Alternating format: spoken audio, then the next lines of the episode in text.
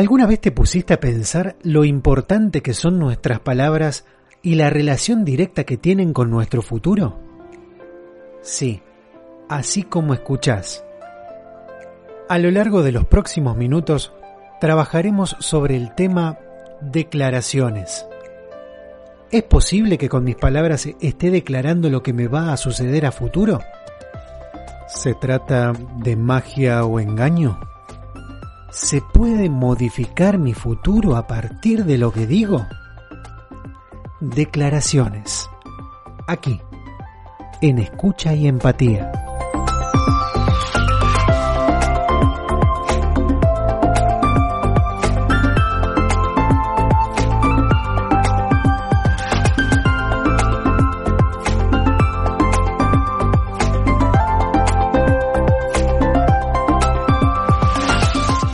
Ya algo adelantábamos en el podcast anterior, que nuestro lenguaje modifica directamente nuestro futuro.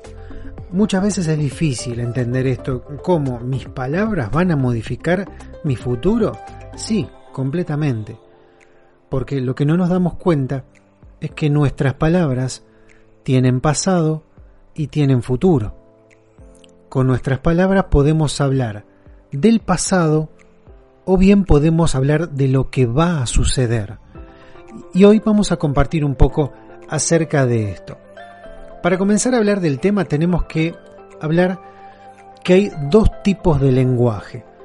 Tenemos que hablar de un lenguaje descriptivo y de un lenguaje generativo. Bueno, un lenguaje descriptivo es un lenguaje que me va justamente a describir algo que ya pasó. Es decir, me va a hablar del pasado. Yo sé que de repente tengo 40 años porque nací en 1980. Cualquier persona puede agarrar mi documento de identidad y efectivamente comprueba que es así. Puedo decir que vivo en determinada localidad o puedo decir infinidad de cuestiones. Puedo eh, confirmar que trabajo en un determinado lugar, que mm, hoy al mediodía comí determinada comida. Es algo que ya sucedió y es algo que lo puedo contar con mis palabras. Puedo describirlo porque ya es un hecho pasado. En cambio, a diferencia del lenguaje descriptivo que recién detallamos, el lenguaje generativo es un lenguaje que genera nuevas posibilidades. Por ejemplo, cuando hablamos de algo que voy a hacer. Hoy está lindo el día, hoy voy a ir a la heladería, a la tarde me voy a comprar un rico helado. Estoy generando información, estoy generando algo que va a suceder. Y esa es la gran diferencia entre las afirmaciones y las declaraciones. ¿Qué pasa con las afirmaciones? Cuando afirmamos algo, estamos hablando de algo que ya pasó, algo inmodificable, algo que es así porque es así y punto. Es un lenguaje que describe un mundo. En cambio, el lenguaje generativo crea un mundo a través de las declaraciones. El lenguaje descriptivo habla a través de las afirmaciones y el lenguaje generativo crea un nuevo mundo a través de las declaraciones. Entonces, el lenguaje descriptivo, el que me habla del pasado, es aquel que me habla de algo que ya sucedió, es algo que ya está hecho, algo que no se puede cambiar, ¿Y qué pasa cuando hablo desde ese lenguaje descriptivo? Empiezan las excusas. Digo, no, esto ya no puede cambiar. No, lo que pasa que yo soy inseguro. No, y no, lo que pasa es que la situación del país está mal, entonces no se puede cambiar nada. ¿Y qué le vamos a hacer?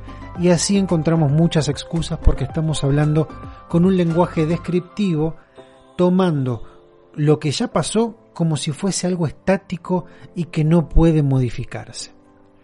En cambio, el lenguaje generativo es un, lenguaje que declara, genera cambios.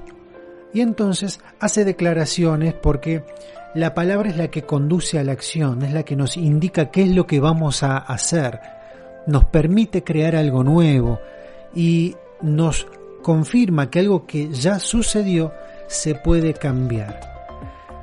¿Qué pasa con el lenguaje generativo?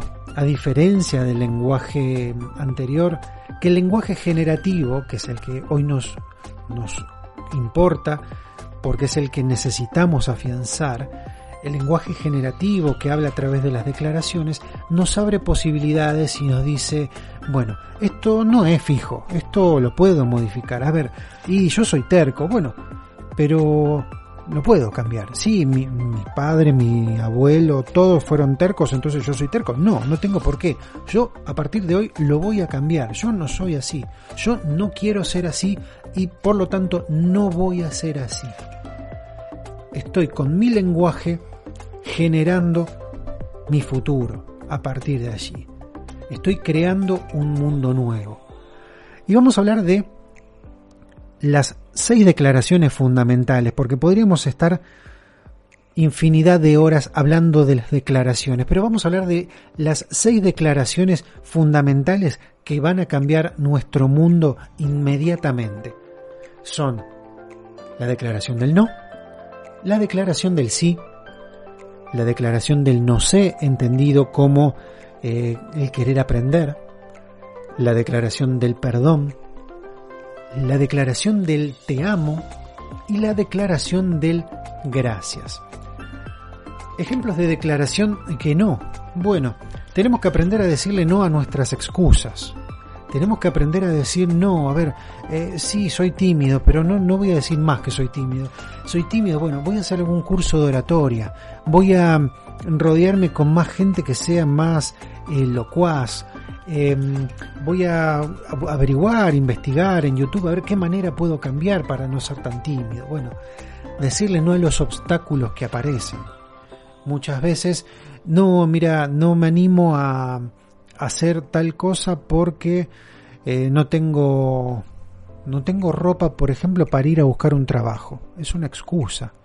Bueno, vendo dos tortas, tres tortas, me compro una camisa y voy a buscar trabajo. Estoy poniendo la excusa de no tengo algo para no hacer otra cosa. En cambio, si yo digo voy a hacer, voy a buscar la manera que sea como para poder hacerlo. Y voy también a decirle que no a las historias que nos contamos nosotros mismos para no tener lo que queremos. No, lo que pasa es que la situación del país está así, hay que esperar, no, no, eh, no.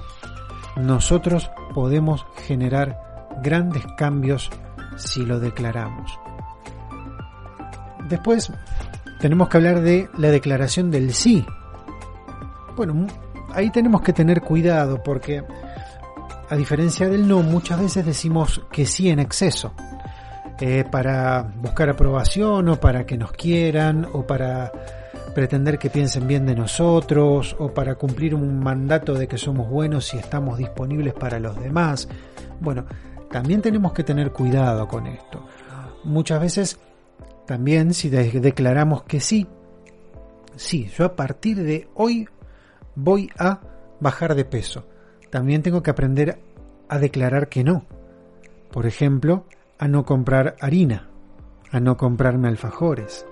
Tengo que empezar a declarar no. A partir de hoy no compro cosas que no me alimenten porque a partir de hoy voy a bajar de peso. Estoy declarando que sí, pero para ello tengo que hacer una declaración de no tenemos la declaración del no sé. El no sé desde el aprendizaje. el no sé abre puertas. Cuando declaramos no sé, subimos un nivel, subimos un peldaño hacia el aprendizaje. ¿sí? Esta, esta declaración del no sé implica que tenemos acceso a, a, ser conscientes de algo que no sabemos. Por lo tanto, eh, se nos abre una puerta para aprender un mundo nuevo. Entonces, si no sé algo, digo, a ver, ¿cómo se hace esto? Y averiguo. La declaración del perdón. Perdonar a lo prójimo, pedir perdón pero también perdonarme.